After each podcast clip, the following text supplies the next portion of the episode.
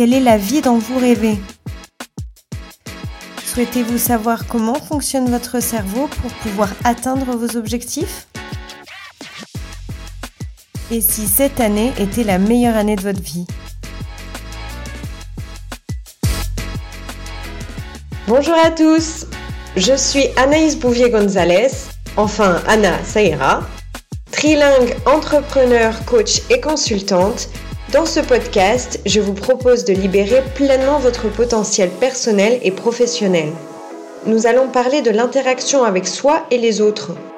Je vous partage des solutions et des stratégies pour surmonter vos blocages, accéder plus souvent à votre zone de génie tout en générant plus de motivation.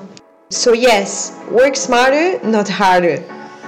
Alors, si vous êtes prêt à passer à l'action, bienvenue dans ce podcast. Le talent, trouvez-le, développez-le, maintenez-le et surtout, co-créons notre succès. Le sujet du jour, c'est comment faire de 2024 sa meilleure année. Et tous les conseils sont basés sur la neuroscience pour atteindre vos objectifs. On accueille tous l'année 2024, c'est quand même fantastique, une nouvelle année, c'est vraiment euh, l'engouement pour euh, commencer de nouvelles choses et pour prendre conscience du temps. C'est pour ça que le dernier podcast que j'ai fait était vraiment sur le temps. Comme on l'a vu, le temps, c'est l'énergie qu'on va mettre aussi, comment on va l'implanter dans le temps qui va faire la différence. Alors oui, j'entends, oui, mais je ferai ça un jour. Alors le oui, mais je ferai ça un jour, laissez-moi vous dire que ce jour est arrivé et on arrête de laisser prendre de la place au regret et au contraire, on passe à l'action. Je vous partage ce que je fais depuis des années et qui a fonctionné pour moi. Je vous invite à, le faire avec des amis très proches, votre mari, votre femme, vos amis proches. C'est comme ça aussi que je le fais et en fait en le faisant avec des personnes qui sont proches de vous, ça aide à justement se responsabiliser et à créer l'environnement, les conversations qui vont faire qu'on va se poser les questions sur comment atteindre ses objectifs, comment ça avance pour l'un, comment ça avance pour l'autre, etc. D'habitude, je vous partage trois statistiques clés concernant les études, les statistiques, les faits, la science qui illustrent le sujet du podcast. Je vous partage mes recherches pour pas qu'on reste que dans la théorie, mais aussi dans la théorie appliquée, et c'est ça qui est important j'ai fait le point sur deux études de neurosciences par rapport à comment atteindre ses objectifs et je souhaite un petit peu plus que d'habitude rentrer dans le vif du sujet de la neuroscience. Notre cerveau est composé de 86 milliards de neurones qui communiquent tous en permanence. Et en fait, ça fait comme des petits circuits d'électricité qui envoient des informations complexes et donc créent des connexions, des chemins. La neuroscience nous montre que notre cerveau atteint généralement ses objectifs en combinant deux processus clés. Le premier, c'est l'investissement émotionnel. Et on va voir un peu plus loin dans ce podcast comment on vient mettre de l'émotion dans la planification de ses objectifs. Et le deuxième processus, c'est la visualisation. Et en visualisant quelque chose, vous enregistrez une intention dans votre mémoire sur le long terme et ça a été prouvé que ça modifie en réalité la structure de votre cerveau. Donc que vous puissiez dédier 5 minutes par jour à votre objectif ou 15 minutes, une demi-heure, une heure, une journée, la première chose à faire, c'est vraiment le matin de dédier du temps pour visualiser l'atteinte de cet objectif. Donc c'est d'abord, on va directement au résultat qu'on veut obtenir. Et ensuite, on établit le plan, les petites étapes pour pouvoir réussir à justement arriver à cet objectif. Et c'est là que la deuxième étude de neurosciences que j'ai trouvée intervient. Ça s'appelle The Neuroscience of Goals and Behavior Change. C'est une étude qui a été menée en 2018 et cette étude nous montre que notre comportement requiert un changement différent selon les tâches et l'implication de la motivation. Qu'on veut faire qu'un objectif arrive à sa réalisation, il y a deux choses à prendre en compte pour ce changement de comportement qui est nécessaire à l'atteinte de cet objectif. Le premier, c'est le niveau de motivation qui est requis pour faire cette action. Et le deuxième, c'est le niveau de compétence, de connaissance et d'aptitude qui est requis pour faire cette action. Donc d'un côté, le pourquoi, la motivation, et de l'autre côté, le comment, c'est-à-dire vraiment le côté cognitif. Donc plus la tâche est simple routinière, plus ça requiert des faibles compétences et une faible motivation. Donc ça, c'est facile.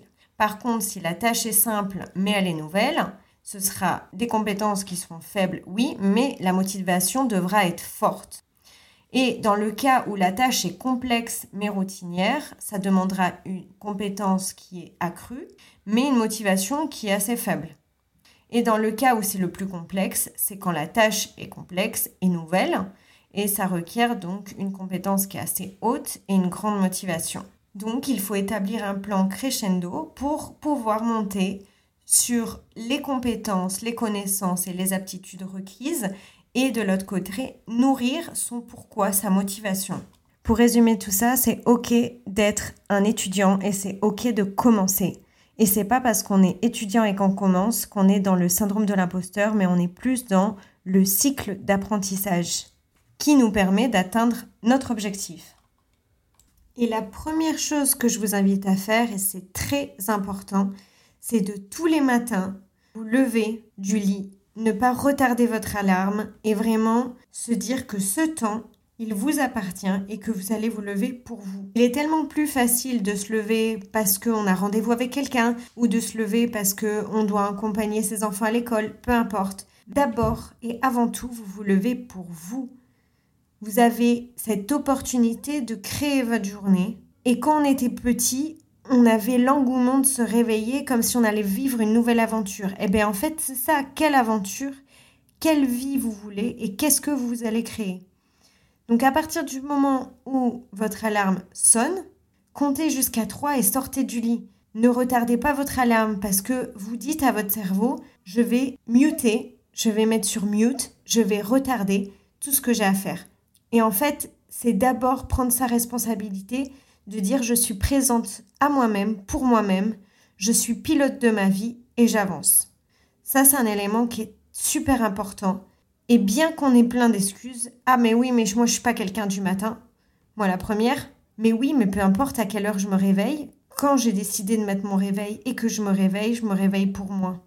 Et une fois passé cette transition de réveil, c'est là où mon cerveau il va être le plus productif. Donc c'est une opportunité. Une opportunité de, visualiser le matin ou de réfléchir sur quels sont ses objectifs. Et ça, c'est la deuxième chose que je vais vous dire. Qu'est-ce que vous voulez?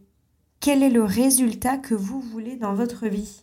Et je veux pas que vous commenciez à me dire euh, oui, mais moi, euh, je veux faire cette activité et puis après cette tâche, ça on s'en fiche complètement. C'est vraiment quel est le résultat que vous voulez dans votre vie?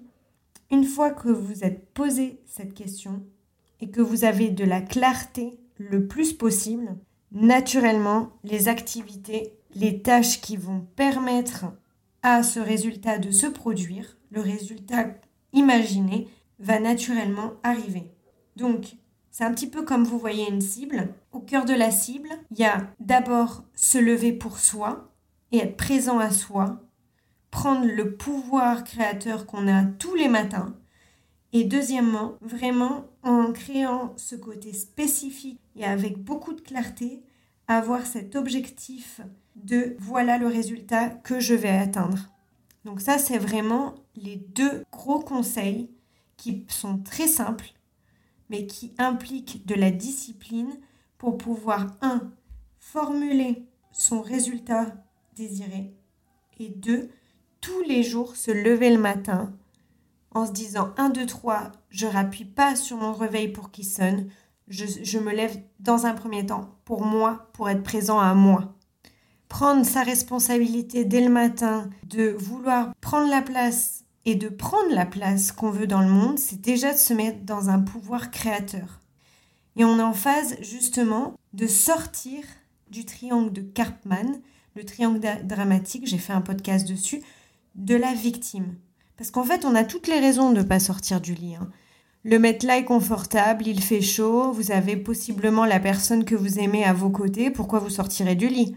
Mais parce que vous sortez du lit d'abord pour vous et le résultat que vous souhaitez dans votre vie, la vie dont vous rêvez, elle vous attend et elle va pas se réaliser toute seule. La Anna d'avant, que je vous le dise, elle se levait pour aller à son travail parce qu'elle avait une condition et elle se levait pas nécessairement pour elle. Et quand j'ai compris qu'en fait, c'était carrément le côté du salariat qui faisait que je me levais le matin, je me suis dit non, il y a un problème, il faut que vraiment je, fasse face à ça et que je prenne mon pouvoir. Parce que moi, j'étais la première à me lever le matin si je devais accompagner quelqu'un à l'aéroport, à me lever le matin si euh, j'avais un rendez-vous chez le médecin. Par contre, pour moi, euh, je me levais pas. Et donc, je me mettais dans une phase de procrastination et de victime. Parce que j'avais toutes les raisons, en fait, euh, de ne pas être du matin.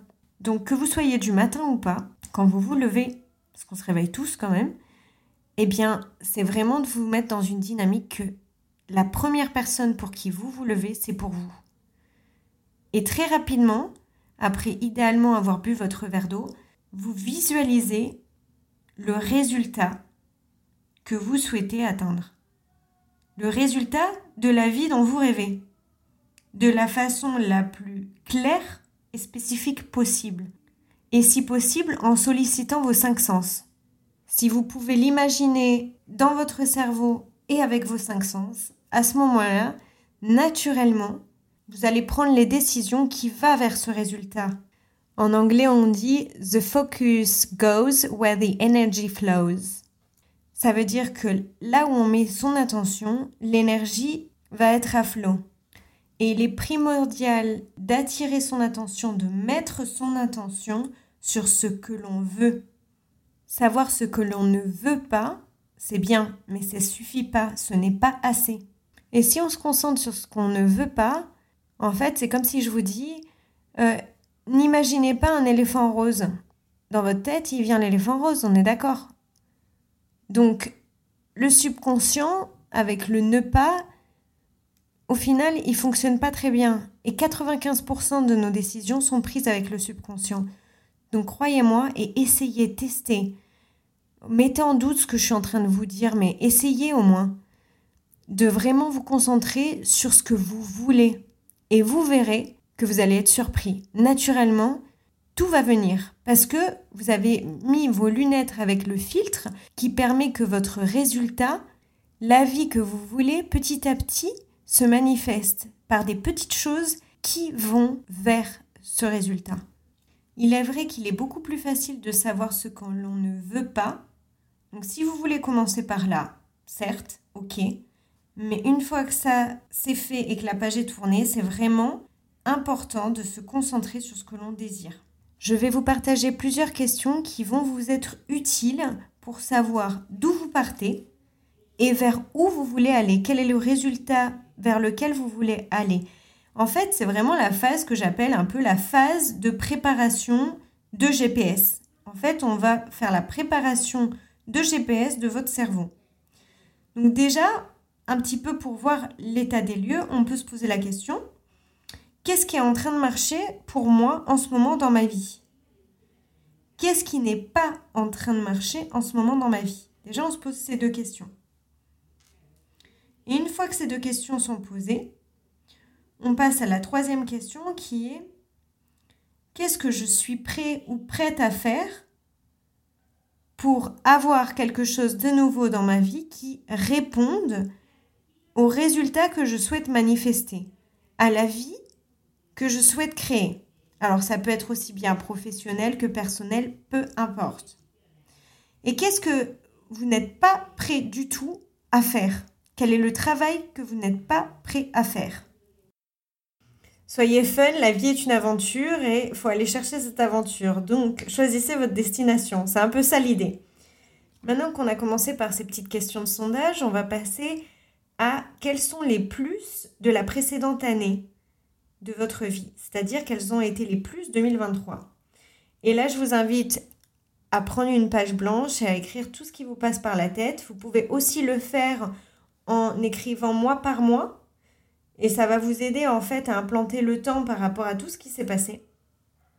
Donc voilà, moi c'est ce que je fais chaque année, je fais un petit peu le point. En fait, j'appelle ça un peu ma liste de gratitude de tous les plus de l'année. Une fois que j'ai fait ça, je vais aussi évaluer quels ont été les aspects les plus difficiles de mon année et dans les différentes zones de ma vie. Après, je vais évaluer ma zone de progression. Donc, qu'est-ce que j'ai appris sur moi-même au cours de l'année dernière? Après, je me pose trois questions magiques. Qu'est-ce que je vais arrêter de faire? Qu'est-ce que je vais continuer de faire? Et qu'est-ce que je vais commencer à faire? Et pareil, en scannant les différentes zones de ma vie. Et à partir de là, je suis prête à me poser la question, quels sont les objectifs que je mets en priorité? Quel est le résultat que je veux voir idéalement dans ma vie La personne que je veux devenir? Mais surtout, ça, ça doit être nourri par le why, le pourquoi. Pourquoi ça a du sens pour moi? Et ça, c'est la partie la plus importante. Parce que c'est votre motivation. Si vous avez décidé pourquoi et que vous vous attachez au pourquoi de votre objectif, il n'y a, pas, a pas de raison. Votre objectif doit être ambitieux, mais doit être atteignable. C'est important. Donc peut-être redéfinissez votre objectif si nécessaire. Par exemple, si vous décidez d'apprendre cinq langues en une année, je pense que la probabilité qu'il soit atteint cet objectif est très très maigre.